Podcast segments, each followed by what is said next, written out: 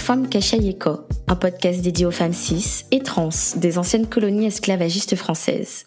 Je m'appelle Mélissa Margval, je suis guadeloupéenne, féministe décoloniale et militante indépendantiste. Et aujourd'hui, vous me retrouvez pour un épisode spécial. Enfin, je devrais dire un épisode qui marque le début de la fin, puisqu'il s'agit du dernier épisode de la saison 2 du podcast. Pour ce tout dernier épisode, j'ai souhaité avoir à mes côtés Tessa, écrivaine et fondatrice de Neg Magazine, pour discuter de son travail sur la scène littéraire caribéenne autour de l'identité, du féminisme et de la décolonisation. Puisque je cite Qui suis-je? Qui m'ounoyer Et c'est par cette interrogation qu'il entame seul son cheminement vers la décolonisation de soi. Fin de citation. Bonjour Tessa, comment vas-tu? Bonjour Mélissa, ça va très bien et toi, comment vas-tu? Ça va, merci beaucoup. Alors la citation que je viens tout juste de, citer, je me trouve toujours un petit peu bête pour dire ça comme ça, mais bon. euh, donc cette citation, elle est de toi, Tessa, et plus précisément de l'édito de la deuxième édition de Neg Magazine. Je t'avoue qu'après la lecture de ton livre Lettre ouverte à la femme créole, j'ai eu du mal à choisir une citation, tellement tes mots me touchaient et résonnaient avec le podcast. C'est d'ailleurs la raison pour laquelle une rétrospective de ton travail me semblait plus pertinente. Mais avant de poursuivre, et surtout pour mettre un frein à mon envolée lyrique, Tessa, dis-moi, qui es-tu? Alors, euh, c'est une question que j'ai un peu euh, du mal euh, à répondre parfois. Mais je dirais que premièrement, mhm. je suis une écrivaine. Ben, c'est ce qui me caractérise le plus parce que j'ai écrit toute ma vie, en tout cas depuis très jeune. Donc, je suis déjà une écrivaine d'origine guadeloupéenne. Mhm. Je suis née euh, à Bastia. Au-delà de ça, je suis installée au Québec depuis quatre ans maintenant. J'y travaille. J'ai fait mes études au Québec. J'ai aussi fait mes études en Guadeloupe. Mais bon, c'était un peu la période de l'université Touillon. Pour moi, ce, ce, serait ça, en fait, euh, ma présentation la plus juste. Après, j'aurais beaucoup de choses à dire sur mon enfance. Ben, étant donné que tu viens de dire que euh, tu, tu es écrivaine et que tu le sais depuis que tu es petite, peut-être qu'on aura l'opportunité de parler de ton enfance. Et si je peux me permettre, tu me diras si la question est un petit peu curieuse ou pas. Euh, mais pourquoi, euh, pourquoi le Québec? Pourquoi le Québec? C'est une question qu'on me pose souvent. Le Québec, ça a été surtout après une discussion avec mon frère qui vit au Québec justement mhm. depuis plus de 11 ans et qui me disait ah ouais, c'est ça. Il est vraiment je dirais pas qu'il est intégré, hein, parce que c'est vraiment un entier installé au Québec. Je vais revenir sur cette, sur cette notion qui est très importante. Euh, mais il me disait tout le temps, c'est quelqu'un qui a vécu en France, il me disait tout le temps que le Canada, euh, c'est un milieu qui me correspondrait plus que la France. Euh, il, il, disait pas ça du tout par rapport à la Guadeloupe, mais vraiment par rapport à la France, parce que j'ai été un moment sur Strasbourg. Et c'est vrai que la France, j'ai eu un peu, euh, je dirais, un, un, dégoût de la France, mais vraiment un dégoût prononcé. Euh, la preuve, euh, j'y mets plus les pieds en fait. Donc, euh, le, le, Canada, ça a été surtout ça. Ça a été vraiment l'appel de la création, l'appel de, de d'une autre mentalité, d'une autre façon de voir les choses, d'une autre construction sociétale. Et puis, en, en, arrivant au Québec, je me suis rendu compte aussi que le Québec avait ses défauts, mais que j'étais un peu plus en mhm. accord euh, pas, même pas en accord, hein. je suis plus euh, capable d'accepter euh, cette société que la société française. C'est un peu chose que je dis, mais étant, enfin, ayant la nationalité française, mais ça rentre aussi dans, dans, mon questionnement. En fait, depuis que je suis au Canada, je songe énormément à, à renoncer à ma nationalité française. tu ah vois, ça va très loin. Ben, la question de sa nationalité française, c'est un débat qui est malheureusement très ancré, qui est très difficile. Je suppose qu'au cours de tes discussions, ou en tout cas au cours de de tes recherches sur le décolonialisme et comment on peut aborder par exemple autant l'indépendance, l'autonomie que la décolonisation, la question de la nationalité est malheureusement une question qui est euh, j'ai qui, qui sera dure à aborder. Et en plus, qui est centrale, en fait. Mm-hmm, tout à fait. On n'ose pas souvent l'aborder c'est-à-dire qu'on dit oui qu'on a aux Antilles, euh, on a ce, flou identitaire. Tu vois, ça rejoint un peu la question identitaire. Euh, on a une nationalité. Euh, ça me rappelle l'artiste. Je parle beaucoup de Luis Naughty Noise qui disait dans une de ses chansons "Je suis comme une bouteille de Capes avec une étiquette de, de Perrier en fait. Et cette cette métaphore en fait cette image ça me rappelle un peu les Antillais, c'est-à-dire cette nationalité, mais qui finalement traduit une société qui ne nous correspond pas, en fait, un système qui ne nous correspond pas. Et donc la question de la nationalité française, je me la pose énormément et encore plus depuis que j'étudie Fanon. Et Fanon, je suis fan de Fanon. Donc c'est ça qui m'a qui m'a aussi interpellée en fait je comprends. Et en plus, le Canada, sur les questions décoloniales, de tout ce qu'on peut voir avec les, euh, les indigènes, enfin les indigènes, les natifs. je pensais au terme anglais, mais je, je, me rappelle jamais. Euh, euh, c'est quoi le terme les, natifs? Oui, les natifs, tout simplement. ici, ils disent essentiellement oh. les autochtones. Euh, oui, voilà, merci. Etc. Il y a à chaque fois, je pense à Indé, Indé, Indé, ah, j'arrive même pas à le dire. ouais, je veux tu penses au mot anglais. Mais c'est vrai que, le, que la, question, euh, la question décoloniale, on la retrouve, alors, plus facilement abordée, je ne sais pas. Peut-être que c'est encore l'une des, l'un de ces clichés qu'offre le Canada et euh, peut-être en particulier le Québec. Mais c'est vrai que j'ai l'impression qu'on peut en parler alors que être en France aussi, j'ai eu la même, malheureusement la même expérience et je, je, reviendrai pas puisque je crache sur la France malheureusement dès que je peux. Euh, donc euh, je vais je vais euh, je vais éviter pour cet épisode. Mais en même temps, la, la, question la question justement de ton identité en tant aussi qu'écrivaine vivant à l'étranger et et euh, abordé aussi dans tes œuvres. Et c'est d'ailleurs quelque chose que j'ai pu euh, souligner dans euh, Lettre ouverte à la femme créole. Alors, je ferai beaucoup référence à cette œuvre. Malheureusement, je n'ai pas encore lu toutes, toutes tes œuvres, tous tes autres livres, mais j'ai tellement apprécié celui-ci que j'ai beaucoup de surlignage. Et il y a quelque chose que tu dis, notamment sur le fait de partir, et qu'on te on te donne très souvent ce commentaire que oui, tu es parti et comme quoi tu as changé. Et j'aime bien quand tu dis euh, je suis partie, je suis revenue et pourtant tout est pareil. Même à l'étranger, la question de l'identité reste dans ta reste en fait dans ta plume. D'ailleurs, merci d'avoir lu cet ouvrage et je t'avoue que cet ouvrage est le celui qui est le plus proche en fait question que nous allons aborder aujourd'hui. Donc euh, c'est pas si grave que ça soit le seul que tu lu, au contraire, que jusqu'ici c'est un, peu le plus important de mm-hmm. de mon parcours d'auteur. Pourquoi? Parce que c'est vraiment une lettre intime en fait. C'est vraiment, euh, j'ai été au bout de l'intimité dans cet ouvrage. J'aborde euh, justement cette question d'identité euh, à l'étranger, très importante parce que ben, je me suis rendu compte d'ailleurs, tu as dit quelque chose de très important hein, quand tu as dit que ici c'est possible d'aborder ces questions-là. Oui, c'est vrai. C'est-à-dire que la mm-hmm. question de, de l'identité, s'intéresser à notre rapport entre comment euh, les Antilles, euh, enfin comment les Antilles vivent avec le fait d'avoir une forme de tutelle française, etc. C'est quelque chose qui a été beaucoup, je dirais, abordé au cours de mes études. C'est-à-dire que mes professeurs s'intéressaient à ça, les étudiants autour de moi s'intéressaient à ça. C'est aussi au Canada que j'ai connu mon premier cours de théorie postcoloniale. C'est au Canada que j'ai pris mes premiers cours de créole haïtien. Tu vois, c'est c'est quand même quelque chose en fait, surtout que je suis pas dans une ville, dans une grande ville. Je suis pas à Montréal. Mhm. On pourrait se dire qu'à Montréal, c'est tellement normal, donc euh, c'est une grande ville, etc.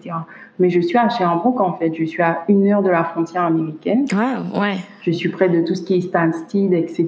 Donc, euh, c'est vraiment l'Estrie. C'est une, une, région qui à une heure de Montréal, voire deux heures en bus. C'est pas la destination principale des Antillais. Euh, j'ai rencontré une qui était d'origine antillaise, donc c'est-à-dire qu'elle est d'origine haïtienne, ben, c'est ma prof en fait. Et c'est elle qui me donnait justement les cours de littérature, de Caraïbes et de théorie postcoloniale. Ces cours-là intéressent énormément les gens de Sherbrooke ou les gens euh, du Canada en général. C'est-à-dire qu'on peut aborder ça. Mhm. Et c'est une question, les théories postcoloniales qu'on refuse et qu'on rejette encore en France. Ce sont des théories qui parfois se font traiter, euh, limite, euh, comment ils ont, le, terme qu'ils ont employé, c'est islamo-gauchiste en fait, tu vois. Donc, oui, exactement, c'est exactement ce que j'ai été dit. C'est un extrême incongru.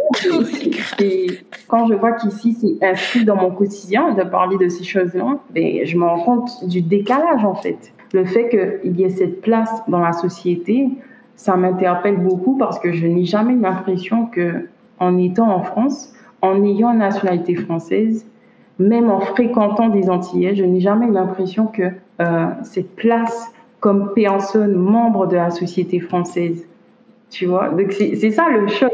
C'est mm. d'aller à l'étranger et de se rendre compte que tu as plus de place à l'étranger que, que là où tu as ta nationalité. Je comprends tout à fait. C'est vrai que euh, on a très souvent l'impression que l'intérêt premier qu'aura la France, en tout cas le gouvernement français pour ses euh, départements d'outre-mer, sera tout d'abord pour euh, les lieux de vacances, donc tout ce que ça peut offrir pour les Français moyens. Et puis par la suite, en fait, les athlètes.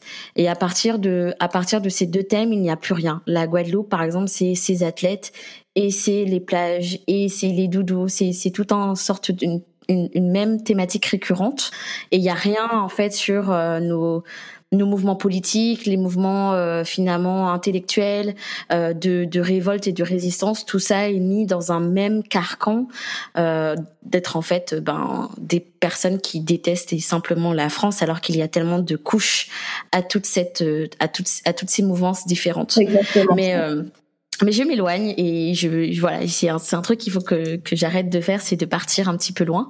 Euh, tu avais dit justement au début et euh, ça me permet aussi de, de relier en fait euh, ton travail d'écrivaine à, ta, à, ta, à ta place et à ta localisation puisque tu as dit que tu voulais être écrivaine depuis depuis très longtemps. J'ai vu que tu avais sorti ton premier livre en 2016 si je me trompe exactement 2016 voilà. Alors je reviens sur ce que tu as dit par rapport au fait d'être toujours écrivaine. En fait, je ne, voyais, je ne voyais pas du tout euh, vivre du métier d'écrivaine ou que ça devienne un métier. C'est-à-dire que quand je dis que je suis écrivaine depuis toujours, c'est que j'écris depuis toujours. Ça a fait, euh, ça fait partie entièrement de mon existence. La dernière fois, je le disais, ça fait partie de mon être. Oui. L'écriture, c'est la meilleure partie de moi-même. Euh, je ne sais pas comment les autres écrivains vivent leur rapport avec l'écriture, mais moi, je sais que c'est ça. C'est la meilleure partie de moi-même. C'est la, partie qui, ne, qui, comme je disais, n'échoue pas. C'est la partie qui euh, n'a pas de limite, qui est sans limite, euh, qui est sans censure, qui va au plus profond du moi. Si tu ne m'as pas lu, tu ne peux pas me connaître. C'est ce que je dis tout le temps. Et ma meilleure façon d'aimer l'autre, c'est d'écrire sur, sur l'autre c'est comme ça que j'aime. J'aime en écriture. Donc, tu vois, l'écriture, c'est un rapport dans ma vie qui est euh, euh c'est spirituel et c'est évolutif parce que euh, j'ai grandi en voyant mûrir l'écriture. L'écriture m'a vu mûrir et du coup, notre rapport a mûri. Donc, à l'époque, écrire, c'était juste euh, un passe-temps en fait. Quand j'ai grandi, c'est devenu une passion non assumée. Après, c'est devenu une passion assumée. passion non, non assumée carrément. non, mais totalement, puisque je disais souvent, euh, je me rappelle quand j'étais jeune, je disais ah mais de toute façon, euh, l'écriture, je vais pas en faire mon métier. C'est quoi euh, être écrivain, tu vois? Pourtant, j'écrivais tout le temps, mais j'avais ce j'avais ce regard sur euh, le métier d'écrivain en mode ça ça me correspond pas. Tandis qu'aujourd'hui, je dirais euh, différemment. On m'a posé la question la dernière fois. Euh, une amie, elle m'a demandé, mais si tu pouvais avoir un salaire en fait mensuel par rapport à l'écriture, est-ce que tu, tu, tu, serais en train d'écrire tous les jours ou tout le temps, ou est-ce que tu ferais ça de ta vie? Et j'ai regardé, j'ai dit, ouais, je crois je m'étais jamais posé la question. Elle a posé la question et ça a été super important pour moi parce que ça m'a permis de voir que j'ai évolué à ce niveau. Tu vois, quand j'étais jeune, je disais que je voulais être pédiatre. rien à voir. mais de toutes les façons, on change. Et ouais, c'est sûr. Et, et quand tu es, alors j'ai trouvé vraiment ça très beau euh, lorsque tu as dit que tu écris sur ce que tu aimes. Ton ouvrage, donc euh, Lettre ouverte à la femme créole, tu écris sur ton amour sur la femme créole, mais tu écris aussi ton amour sur pour euh, la Guadeloupe, pour en fait ton peuple et pour le créole également. Euh, finalement, tu écrire sur aussi la Guadeloupe, c'est assumer le fait qu'on puisse aimer notre île avant finalement la France patrie qui, qui était euh, l'objet d'adoration de générations avant nous. Et, et, c'est aussi quelque chose de militant d'écrire sur son amour sur la femme créole, d'écrire son amour sur la Guadeloupe. Est-ce que tu penses que, étant donné que tu as dit que tu avais mûri, ton écriture avait mûri, est-ce que tu penses que tu as pu aussi déclarer ton amour pour la femme créole, pour ton peuple et ton île, et finalement en fait pour quelque part l'indépendance de la Guadeloupe, enfin tu me dis si je si j'ai si je vais un peu loin. J'avais l'impression que tu euh, que tu prenais aussi l'indépendance de la. Je suis sur la bonne, là, sur la bonne voie. En ok, c'est bon. cool. Et du coup, je me demandais si. souvent, on, souvent, on me demande si j'ai une euh, si j'ai si en fait euh, je suis plus une vision indépendantiste où je me situe, etc. Euh, j'ai pas honte de le dire, j'étudie ces questions. Mhm. J'étudie ces questions à savoir est-ce que je suis, est-ce que c'est quoi l'indépendance, c'est quoi l'autonomie, etc. Mais si tu me demandes là maintenant, tu es pour l'indépendance de la Guadeloupe, bien sûr. Je suis pour l'indépendance de mon peuple, l'émancipation de mon peuple, parce que je suis profondément convaincue qu'en en ce moment, en tout cas, il y a peut-être une émancipation mhm. intellectuelle en marche, une émancipation culturelle en marche, mais l'émancipation du, territoire, de, la construction de la société, d'un système qui nous est adapté, euh, est quasi inexistante en fait.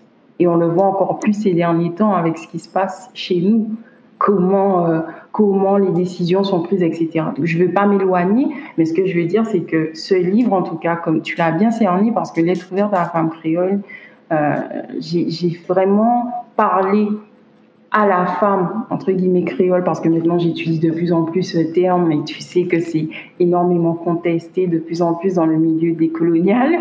Mais, euh, ah oui, bah ouais, ouais, tout à fait. Mais en fait, autant la femme créole, comme tu dis, que mon île, en fait. Je me suis rendu compte que, la Guadeloupe était partout en moi, partout où j'allais. Et lettre ouverte à la femme créole, c'était ça. C'était autant une lettre à la femme qu'une lettre à la Guadeloupe.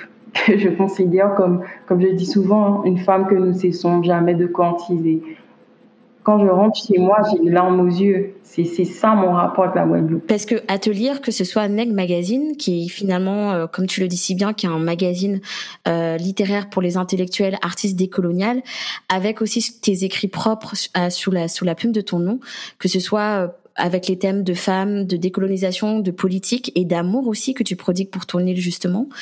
Est-ce que tu as l'impression que tu aurais finalement une plume militante que écrire, comme tu dis, écrire c'est tu écris pour aimer, mais finalement aussi aimer la Guadeloupe, comme je l'ai dit précédemment, c'est un acte militant. C'est aussi dire qu'on a le droit d'aimer la Guadeloupe avant la mère patrie, et ça c'est entre guillemets. Donc pour toi, est-ce que est-ce que ta plume est ton acte militant en fait? Est-ce que tu es une, une, une écrivaine militante sur cette scène littéraire antillaise? En tout cas, je l'espère. C'est-à-dire que j'aimerais bien, effectivement, euh, je, je, serais euh, ravie que l'on me définisse de cette façon-là. Moi, j'estime que je milite, mais il y a aussi le regard de, de, de la société. Euh, j'estime que je milite en écrivant parce que écrire est un acte de résistance. Euh, une société où souvent on cherche à censurer euh, certains supports, certaines formes d'expression. Euh, c'est, D'ailleurs, les sociétés du monde ont connu ça, la censure euh, de l'écriture, de livres, etc. Il n'y a pas si longtemps, les femmes étaient encore censurées, donc elles se mettaient, elles utilisaient des pseudonymes, etc. Donc pour moi, c'est super important déjà d'être femme et d'écrire. Ensuite, euh, d'être femme comme moi, je me définis en tant que femme et d'écrire. Ensuite, d'écrire, parce que écrire, comme je disais, c'est résister. Et aussi, euh, écrire sur mon île. Écrire à propos de mon île, mais pas d'une façon doudouiste. Pas d'une façon où, en fait, euh, voilà, je dresse un portrait, je brosse un portrait un peu idyllique, allez, venez en Guadeloupe, c'est les belles plages, etc. C'est surtout pas le message que je veux envoyer.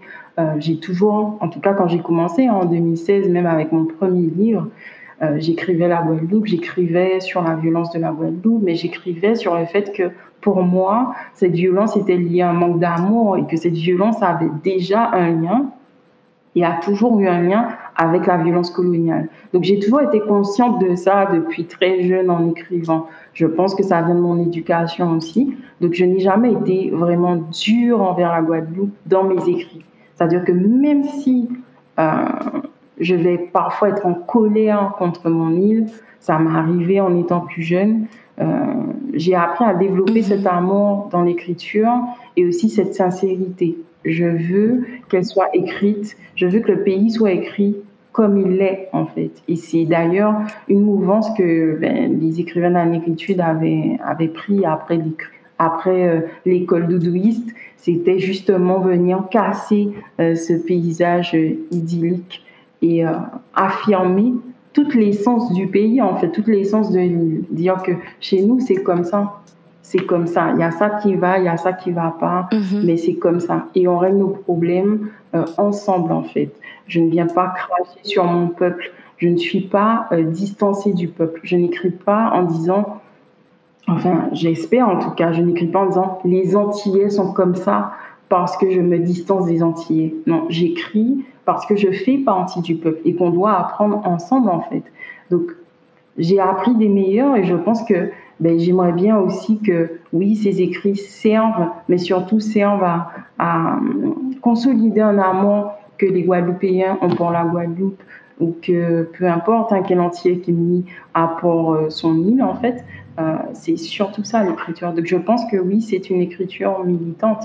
Elle ne se et comme je dis pour Neg Magazine, c'est un magazine marron. Donc c'est une écriture qui ne se limite pas, qui ne se censure pas, qui n'est pas financée, on l'espère pendant très longtemps encore, qui, euh, euh, en fait dit les choses comme ça doit être dit. En fait, le premier numéro de Neg Magazine, par exemple avec le scandale du chlordécone, je n'ai censuré personne, tu vois. J'ai eu euh, Jay qui euh, insulte et qui, euh, qui est quand même dans le magazine. Tu as, tu as des même dans, par exemple, je prends le cas de, du magazine numéro 2, tu as un des intervenants qui marque euh, Dieu ne sauvera pas le nègre. Tu sais, ça peut offenser de le dire. Mais en fait, je pense que parfois la déconstruction, c'est être offensé, c'est être en désaccord, c'est discuter tout est discutable en fait. Et je veux que Neg Magazine reste ce support de discussion en fait, où l'on apprend ensemble. C'est pas l'étranger qui va venir nous apprendre. C'est pas le sauveur blanc qui va venir m'apprendre quoi que ce soit. C'est pas la France, c'est pas le colon qui va m'apprendre quoi que ce soit. Non, j'apprends qu'on est, on est capable d'apprendre. Et on a toujours appris, on n'a pas attendu des autres pour se développer en fait, pour émanciper notre culture, etc.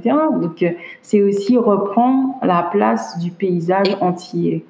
Et justement, euh, quand tu parles d'écrire de ton peuple, c'est quelque chose que, en effet, euh, on tu as rigolé justement un petit peu avant en disant euh, que c'est de la thématique et c'est compliqué parce que c'est justement parler du peuple, c'est aussi parler de l'identité. Et c'est une question qui, bah, que ce soit pour toi ou que pour moi ou en fait pour beaucoup de personnes, c'est une question qu'on se pose depuis qu'on est petit, qui on est, qui on est, vis-à-vis des Guadeloupéens, qui on est vis-à-vis des Antillais et qui on est au plus, d'un point de vue plus national vis-à-vis -vis de la France. Et parler du peuple, c'est aussi admettre que euh, nos, histoires sont malheureusement, alors ça va être super bizarre ce que je vais dire, mais malheureusement imbriquées à un héritage colonial, à des, des descendants de colons, avec des descendants de travailleurs euh, travailleurs engagés avec des descendants d'esclaves et qu'en fait de cette descendance imbriquée et complexe et complètement contradictoire en elle-même puisque ce sont tant des tant en fait des victimes que des abuseurs, tant que l'esclavagiste que l'esclave, qui sont, qui en fait vivent ensemble. Et j'ai l'impression que lorsque j'essaye de décrire mon peuple, dès, que j'essaye de décrire qu'est-ce que pourrait être l'identité, en tout cas de mon point de vue guadeloupéenne, que, que pourrait être l'identité guadeloupéenne, je me retrouve à ce mur où les personnes me disent mais comment vous faites pour vivre avec par exemple des descendants d'esclavagistes quand vous savez que telle et telle chose se sont passées. Et je crois que pour le moment, cette question, oh, j'ai aucune aucune aucune réponse. Tout ce que je sais, c'est que et je reprends euh, je reprends les mots de Ambre dans concernant la langue créole, c'est que tout évolue. On évolue et on évolue, mais on évolue avec aussi nos traumas et comment en fait vivre dans une société qui est quasiment prête à exploser racialement. C'est d'écrire en fait comment on a un amour pour l'autre, mais, comme, mais comment il y a aussi une certaine haine avec en fait des individus qui n'ont malheureusement rien à faire, qui ont rien à voir avec leurs descendants, mais qui portent en eux soit l'histoire lourde d'être un, descendant d'esclavagiste ou d'être un descendant d'esclaves ou de travailleurs engagés. Et je sais pas, est-ce qu'éventuellement quand il t'arrive de penser à ton peuple, est-ce qu'il t'arrive de penser à, fait, à cette contradiction, à cette complexité raciale qui fait que parler du peuple, en fait, ça nous pose à nous demander est-ce qu'on est véritablement unis? C'est très très fort ce que tu as dit, c'est très intéressant. Ça me rappelle d'ailleurs l'ouvrage de Mathieu Gamin, hein, euh, Le jour où les Antilles. Oui, tout à fait. Quand j'ai lu ce titre, j'ai eu toutes les réflexions que tu viens de, de nous partager. Euh, quand je pense euh, quand je pense à mon peuple, je me rends compte effectivement de cette de ce grand paradoxe qu'il y a de toutes ces je dirais de toutes ces branches en fait de toutes ces racines diverses que nous avons. Récemment encore, il y a eu justement la publication d'une liste de, je ne sais pas si tu as été au courant, d'une liste qui était une liste de références que l'on pouvait euh, consulter sur Internet pour savoir qui dans nos ancêtres avait été euh, esclave et qui dans nos ancêtres avait été justement détenait des esclaves en fait et qui avait reçu des compensations euh, à la suite de l'abolition de l'esclavage. Donc ça, a été ça a été je pense une étape intense parce que moi j'ai été sur ce site pour voir un peu ben, je suis dans cette recherche en fait de mes ancêtres, euh, qui a composé ma famille, etc. Euh, ma mère, c'est un mélange, c'est-à-dire que ma mère, euh, elle a, elle a autant indien qu'un, mais elle a aussi des personnes, des blancs en fait venus de l'étranger. je dis blanc, mais on s'entend de quoi je parle, parce que c'est finalement un concept qu'une couleur.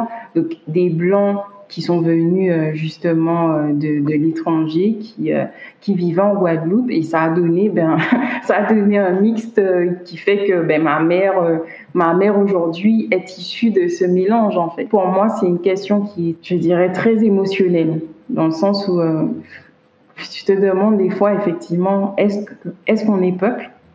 Moi, c'est mon souhait, c'est le souhait de tous, je pense finalement. Profondément, c'est le souhait de tous, c'est d'être peuple et de s'émanciper mais il y a des questions qui ne sont pas réglées. Et la question de l'identité est une question qui n'est pas réglée. Parce qu'on s'entend que même si l'identité, l'identité, comme je disais, hein, je ne la trouve pas construite, l'identité antillaise, mais même si elle était construite, même si certaines personnes te disent l'identité, c'est quelque chose de réglé, mais elle serait construite dans un système et née dans un système que nous cherchons à abolir en fait. Ça veut dire qu'il faut aussi remettre l'identité en question tu vois Et c'est cette question que, qui me peinture de plus en plus dans mes créations. C'est que je me demande, qu'est-ce que l'identité antillaise Est-ce que je prends toutes les personnes qui vivent, euh, par exemple, quand on parle d'identité guadeloupéenne, est-ce que je prends toutes les personnes qui vivent en Guadeloupe? Est-ce que je prends aussi les personnes qui vivent à l'étranger mais qui ont des parents euh, euh, nés en Guadeloupe mais qui n'ont jamais grandi en Guadeloupe, qui n'ont jamais côtoyé la culture, que la culture n'intéresse pas, etc. Est-ce que je prends toutes ces personnes aussi qui ne se sentent pas, parce que ça m'est déjà arrivé de rencontrer des gens qui disent ouais mais je me sens pas antillais, tu vois. Donc ça arrive aussi. Est-ce que je dois définir ces personnes-là comme étant antillais euh, Est-ce qu'en fait euh, les, béquets, moi ça m'est déjà arrivé de me poser la question, est-ce que les béquets, est-ce que pour nous les béquets sont antillais C'est des questions que je me pose parce que je me dis mais qu'est-ce qu'être antillais finalement? Est-ce que c'est contribuer à l'émancipation de son peuple, contribuer à construire une société, puisque nous avons des, des, peuples de, de migration, en fait, issus de migration, de déportation. Donc, tu as l'arrivée massive des Syro-Libanais, tu as l'arrivée massive aussi euh, euh, des, euh, des Indo-Guadeloupéens, etc. Ça, ça, on s'accorde pour dire que, en général, moi, je pense que tout le monde pense que ce sont des, des Antillais, des Guadeloupéens, mais ça m'est arrivé dans certaines discussions d'avoir des personnes qui mettaient une réserve, par exemple, pour les Syro-Libanais, par exemple, ou alors pour les Haïtiens.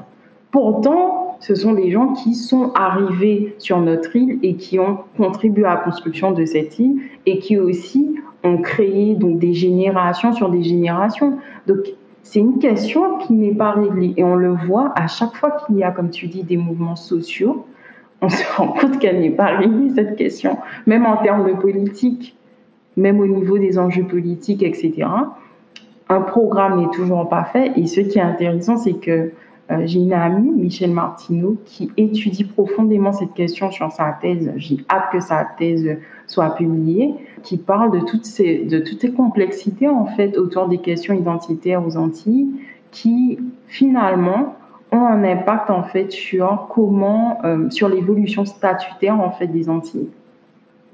Donc, euh, tu te rends compte que c'est une réflexion tellement et tellement profonde et je peux comprendre que certains ont du, peu, ont, ont du mal, du moins, euh, à se confronter à cette question-là. C'est très difficile d'y répondre comme ça. Se dire, mais qu'est-ce que Nantillet Moi, je serais curieuse de faire un micro-trottoir et, et d'entendre des réponses. Mais c'est vrai que la question de la couleur de peau, euh, la question de la culture aussi.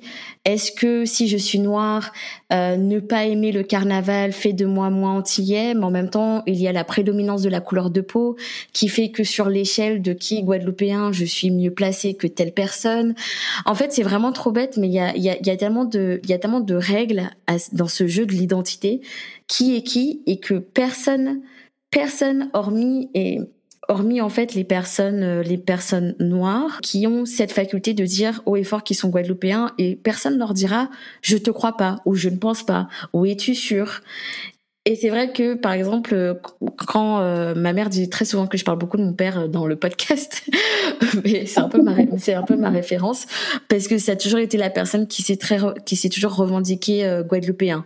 il est créolophone en il, il, est créolophone, il parle français que quand il est obligé. Donc il est créolophone. Ah ouais, euh, ouais, ouais, non, c'est. Ça, c'est ma vie, ça, tu sais pas. ben écoute, moi aussi, ben écoute, je voudrais pouvoir avoir cette faculté de plus avoir peur euh, de parler créole, mais bon, ça viendra. Malheureusement, comme je dis toujours, je n'ai pas l'accent. Euh, je ne sais pas pourquoi, je n'ai juste pas d'accent. Mes frères, c'est pareil, on a zéro accent. Et euh, ce qui fait que c'est un petit peu compliqué quand je veux à chaque fois parler créole, mais bon, bref. Mais c'est vrai que mon père, il dit toujours, euh, bah, je suis guadeloupéen. Mais il va pas, euh, par exemple, le carnaval, euh, ça lui passe un petit peu au-dessus de la tête, quoi. par exemple, les, les, les, les courses de, de, de bœufs, tu vois, les charrettes de bœufs, ils s'en fichent aussi. Il y a plein de trucs culturels comme ça que mon père, il, il, s'en fiche. Il a vraiment aucune, aucune fascination pour ou ça, ça ne l'intéresse plus. Mais s'il dit ça à quelqu'un, s'il dit ça à un autre Guadeloupéen, quelqu'un va dire OK. Si par exemple je dis les mêmes choses, on va me, je vais avoir des critiques. Et je pense que avec cette saison, avec la question, parce que finalement c'est ce que je, je pose, j'ai maintenant posé à, à, plusieurs personnes, donc euh, à plusieurs femmes maintenant, qu'est-ce que l'identité?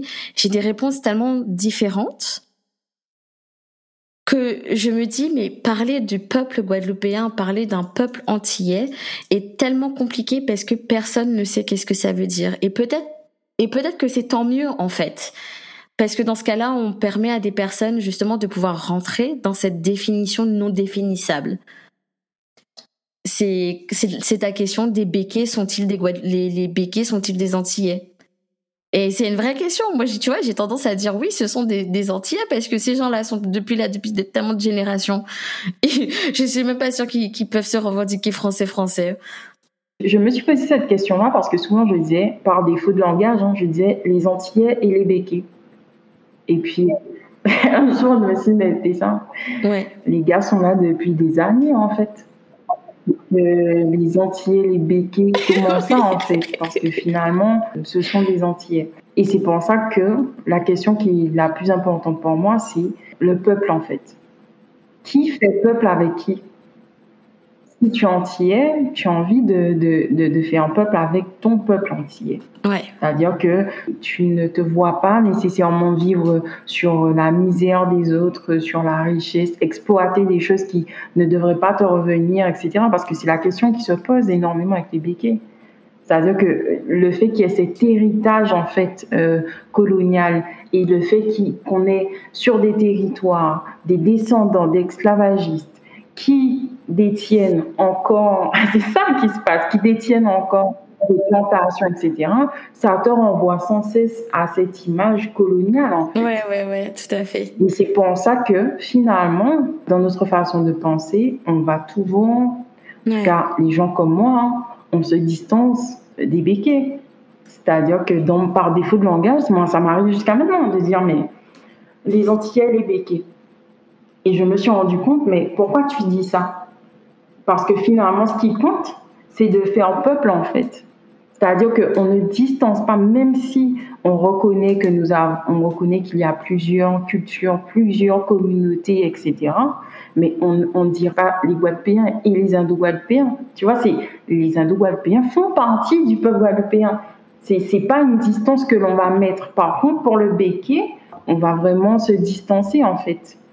Donc euh, pour moi, euh, c'est une vraie question je n'ai pas de réponse à ça parce que je suis profondément en colère en même temps. C'est ça aussi. Parce que je peux pas cacher que je suis en colère, qu'il y ait une communauté, euh, surtout en Martinique. Hein, je crois que c'est vraiment Martinique, c'est très très très présent, une communauté qui constitue un Békéland, etc. Donc qui constitue vraiment une communauté à part en fait. Ça fait un peu comme encore une forme de hiérarchie socio-raciale ça me dérange profondément. Je ne pourrais pas mentir et dire que je ne suis pas en colère contre ça. Je pense que c'est humain de même de, se sentir révolté. Et plus tu étudies ton histoire, plus tu étudies euh, euh, ce que ton peuple a traversé.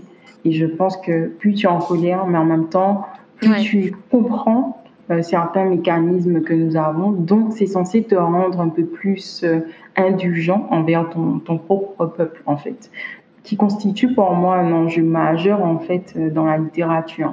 Tu as maintenant des, des travaux qui euh, s'intéressent à ce rapport, ce, je dirais ce lien entre le fait de ne pas se définir, le fait d'avoir du mal à se définir et le fait en fait de ne pouvoir euh, accéder à une évolution statutaire. Donc l'indépendance est peut-être énormément liée à l'identité et ça aurait beaucoup de sens puisqu'en effet, lorsque euh, lorsqu'il faut que lorsque je disais euh, je voudrais bien que la Guadeloupe soit indépendante, euh, j'avais beaucoup de retours ou en tout cas de commentaires critiques qui disaient mais qu'est-ce qu'on va faire sans la France?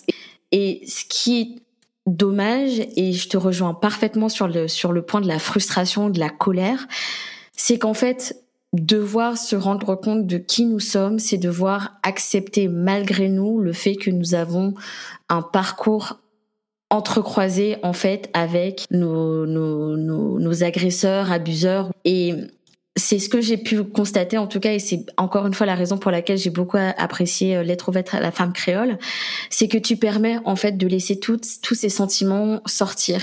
Et tu les euh, tu les as justement euh, personnifiés avec des, des personnages. Donc tu as tu avais plusieurs femmes dans ton livre euh, pour lequel, ouais, voilà, qui en fait représente un, un, sentiment ou en tout cas une situation de ton état sentimental vis-à-vis de la Guadeloupe ou vis-à-vis de comment tu es en tant que femme, en tant que Guadeloupéenne. Et alors malgré moi, hein, euh, quand je suis tombée sur le sur le personnage, le euh, Mélissa, je, je t'avoue que ça m'a fait euh, euh, ça m'a fait vraiment bizarre puisque tu dis et finalement Mélissa englobe le tout, l'amour, la souffrance, l'oubli, la mort elle s'ouvre, vit, donne vie aux choses. Alors, oh là là, quand j'ai lu ça, je me suis sentie, mais, mais touchée, genre comme si on m'avait donné une claque, mais en même temps, on m'avait réveillée, et puis, je, je me suis dit, mais waouh, waouh, waouh, waouh, waouh, et, et quand tu as fait ce résumé, je me suis dit, mais elle vient de faire le résumé de ma vie, là, c'est pas possible et comment et comment en fait parler aussi euh, parler des femmes c'est parler c'est tu parles parler du peuple c'est parler aussi par des sentiments. Et quand on a des sentiments de frustration, des sentiments de colère, quand tu parles de la violence et tu parles de la violence coloniale, euh, comme on peut même parler de notre amour pour notre pour notre voisin, tu, enfin pour pour cette personne qui n'a pas la même couleur de, de peau que nous mais qui se revendique guadeloupéen, il y a tous ces sentiments qui sont tous très intenses, euh, qu'on quand on aime en Guadeloupe, on aime passionnément. Quand on est en colère, on est, on est, on est, on peut être terrible. Ah c'est, c'est tout, c'est tout est dans la passion et tout est dans la vivacité de nos émotions et tout ça se, se rejoint beaucoup dans l'identité parce qu'on le vit tous ensemble. Il y a quelque chose de, de l'émotion, euh, l'émotion euh, communautaire, j'ai envie de dire, de peut-être la je je sais pas comment je pourrais le dire, mais il y a ça qui revient aussi et que j'ai beaucoup apprécié. Émotion collective, merci. C'est vraiment le mot et, euh, ce que tu dis me rappelle un peu euh, ce qu'on a vécu euh, durant la période LKP. Quand je mhm. voyais toutes les personnes dans la rue, tu sentais ce, cette mouvance, cette émotion en fait collective en fait, ce, qui nous unit finalement et avant tout, hein, j'ai l'impression qu'avant même la culture, euh, ce qui nous unit, ce sont des émotions, des traumatismes en fait. Euh, c'est quelque chose qui nous, euh, qui nous consume, c'est quelque chose qui nous, qui nous construit. c'est puissant de dire ça parce que souvent on, ne se rend peut-être pas compte de ça, mais ça c'est un, un, lien que nous avons tous entre entiers en fait. La façon dont déjà on s'est construit, au sein de la société, le regard en fait qu'on a eu sur nous-mêmes qui est énormément influencé par les codes dont nous avons hérité. c'est d'ailleurs pour ça que la place de l'émotion dans cette société, malgré le, c'est très paradoxal parce que malgré le fait que c'est un lien qui nous unit, ces émotions, mais ce sont des émotions qui ont du mal aussi à être exprimées. Tout à fait.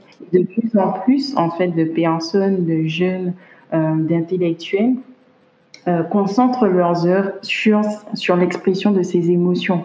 C'est ça qui est magique en fait, c'est qu'on se rend compte aussi, on prend conscience en fait du lien que nous avons de, de, ce socle commun.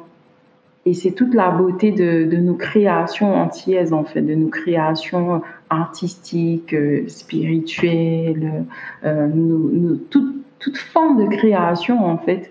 On se rend compte que maintenant, de plus en plus, on laisse place à l'émotion, quand à l'époque, ce, n'était peut-être pas le cas. On cherchait un peu plus à terre cette émotion commune.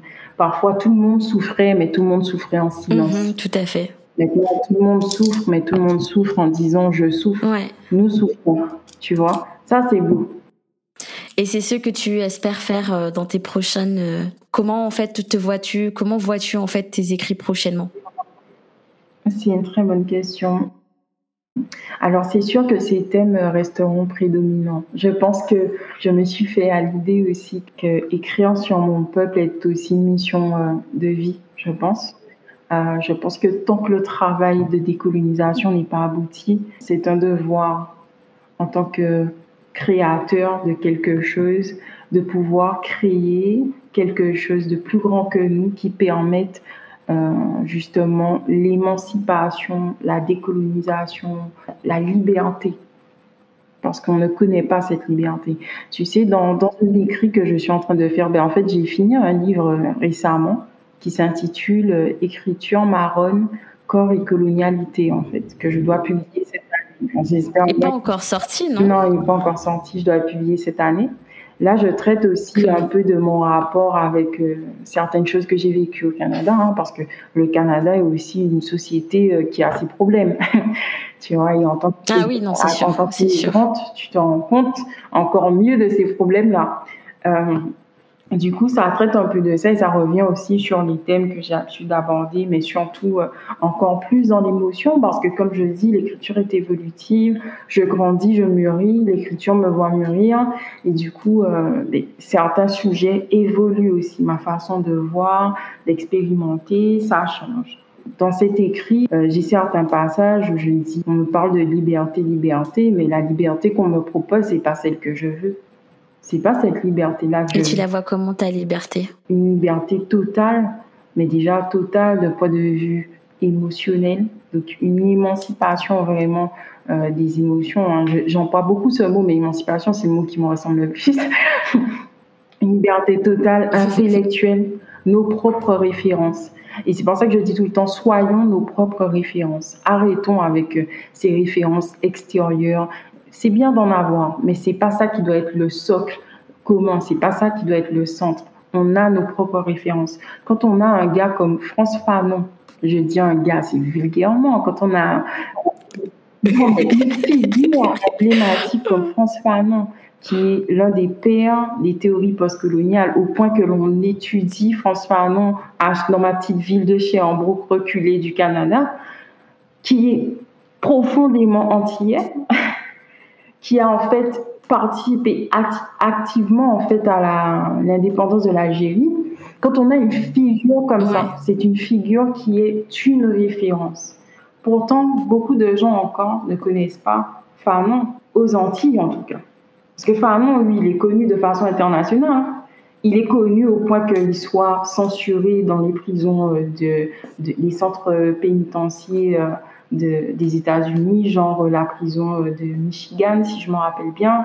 on ne veut pas donner accès aux prisonniers à ces livres, tu vois. Donc c'est pour te dire à quel point. Ah ouais, je savais pas du ben, tout. Tu vois, c'est pour te dire à quel point François Allemand constitue une menace, mais c'est une référence en fait. Et il est une menace parce qu'il a étudié profondément le colonialisme.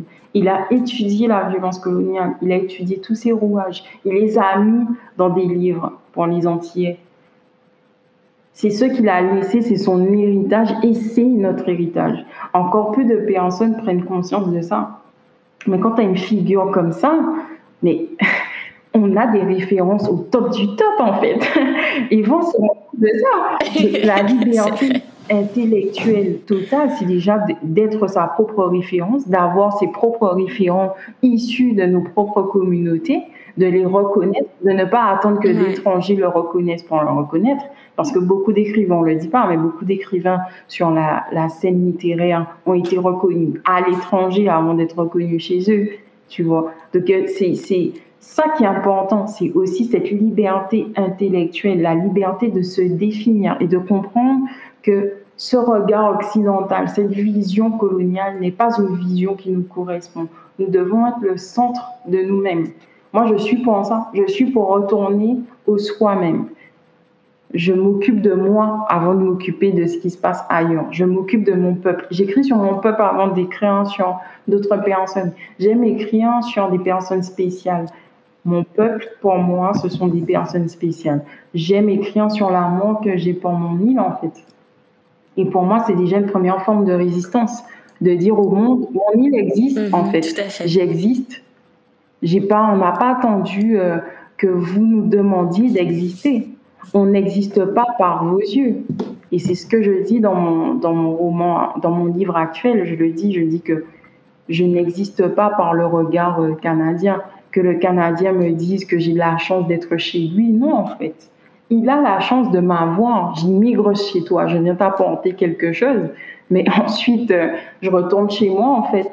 Ça, pour moi, c'est, tu vois, c'est pour ça que pour moi, euh, c'est, mon île n'est pas détachable de moi et ça rentre dans tout ce qui est euh, notion d'intégration, d'assimilation. Je suis totalement contre je, ne me sens pas du tout intégrée, je ne souhaite pas m'intégrer. Je suis de passage. Ça peut durer quelques années ou pas, mais je suis de passage. J'ai un endroit qui m'aime, j'ai un endroit que j'aime, et je veux que cet endroit-là rayonne. Donc mon énergie va pour le rayonnement de mon peuple, et c'est tout. Me demandez pas autre chose, j'ai pas encore le temps pour autre chose, tu vois. Donc c'est surtout ça. Donc euh, pour la suite, je pense que oui, pour revenir à ta question, parce que je me suis éparpillée, euh, les, thèmes, resteront, euh, ces thèmes-là resteront là. Après, c'est sûr que je peux toucher beaucoup plus de supports. J'écris déjà de la fiction en vrai, hein, parce que Femme c'est mousse, c'est une fiction en fait. Je pense que même dans la fiction, on a des messages à faire passer. Tout à fait. En tout cas, je, suis tout à fait d'accord. Ce sera mon mot de, mon mot de fin pour cette question. Ah oui, tu as, tu as de toutes les façons, waouh, tu m'as, euh, tes, tes mots étaient très touchants, très poignants aussi, et qui font, euh, qui font foi de ta, de ton militantisme en fait. Et tu sais, j'ai même, je me suis même demandé si tu étais féministe décoloniale. Je ne sais pas si tu avais eu le temps de, de te poser la question de cette étiquette, mais euh, bon, en tout cas, t'entendre, c'est ce que, c'est ce que ça me, c'est ce que ça me fait penser. Je sais pas si tu as dingue parce que c'est tout le temps ça revient. C'est-à-dire qu'on on me demande en fait quelle vision que j'ai, est-ce que je me situe euh, dans le féminisme euh, décolonial, radical, etc. Pour l'instant, j'ai encore du mal à définir mhm. euh, le mouvement que je suis. C'est-à-dire que étant en train d'étudier encore le féminisme, je veux étudier toutes ces sphères avant de pouvoir dire ce mouvement me ressemble. Ouais, je comprends. Pour François non, je pourrais te dire oui, euh, le féminisme, c'est sûr. Pourquoi? Parce que le, le féminisme, je l'ai lu, je l'ai relu, je l'ai étudié, j'ai lu des gens qui ont écrit sur Fanon. Tu vois, donc je peux te dire que ah, ça c'est moi, ça c'est moi. Mais c'est vrai que je suis un peu plus dans cette phase de ma vie où je veux tellement plus de ce système-là. Je suis tellement dans une phase de déconstruction que construire quelque chose à l'intérieur d'un système que je veux déconstruire me pose problème. Ouais. Donc ça va être plus l'anarchie qui va me ressembler, l'anarchisme que je lis de plus en plus, fait que j'ai commencé tout juste à me renseigner dessus parce qu'on m'a, mhm. on m'a dirigé vers ça, on m'a dit tiens toi tu as un peu un discours d'anarchiste, mais en fait c'est vraiment la vision que j'ai, c'est-à-dire que j'ai vraiment du mal avec le fait de construire des choses à l'intérieur d'une vision occidentale. Moi je ne veux pas de la vision occidentale. Donc c'est pas la vision occidentale qui va me, me définir, me donner des mouvements, etc. Non, je veux quelque chose qui est sur mesure, sur mesure pour euh, mon peuple en prenant toute l'identité, comme on disait, toute l'identité que nous avons, toute la diversité que nous avons. Et pour l'instant, je ne retrouve pas ça encore. Donc, ça viendra avec le temps sur moi. Comme ça peut jamais venir, c'est pas important pour moi de, de me définir à ce niveau-là. Je, je laisse le choix aux autres de le faire. Du coup, je t'ai répondu parfaitement à ma, à ma, à ma dernière question, du coup, puisque je vous souhaitais savoir euh, quelle serait la suite. Et donc, tu m'as très bien répondu. Euh, malheureusement, ça va être la fin de notre, de notre interview. Euh, je ne sais pas si tu as un... Alors, je, sais que tu avais dit euh, tout à l'heure, voici mon, petit mot pour euh, la, fin de la question. Je ne sais pas si tu en aurais un, autre éventuellement de, mots, commentaires ou quoi que ce soit à dire de fin. Je pourrais juste dire que bah, je souhaite à tout à enfin à tout le monde du moins, je, souhaite à tout le monde de, pouvoir euh, trouver sa voie en tout cas, de se déconstruire, c'est important, c'est-à-dire de, de, faire ce processus de tuer le colon qui est en nous et mhm. parfois même dans notre création, dans notre vision, dans notre regard, le regard que l'on pose sur l'autre qui vit avec nous euh, c'est très important de se déconstruire avant de vouloir déconstruire tout autour. C'est important de se décoloniser soi-même. Euh, tout à fait.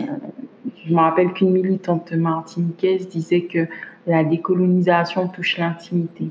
Alors, je souhaite en tout cas à toutes les personnes qui, qui créent ou qui ne créent pas, qui écrivent ou qui n'écrivent pas, de pouvoir être, leur propre référence et euh, de créer des références parce que nous en avons besoin en fait pour les générations futures. Il faut que cette génération-là laisse des traces, des marques sur tout type de support et qu'elle ouvre sa bouche en fait, qu'elle ne se censure pas. Voilà, ce sera juste mon mot euh, de fin quoi. Ben, en tout cas, je tiens à te remercier puisque euh, peut-être que je je, je m'avance pas en disant que tu fais déjà partie de cet effort justement de trace, d'héritage pour euh, des pour tes écrits militants, ta douceur aussi, ton honnêteté. Et on, on parlait à nouveau des émotions. Donc pour euh, l'émotion collective, euh, l'émotionnalité, l'émotivité, l'émotivité. Bref.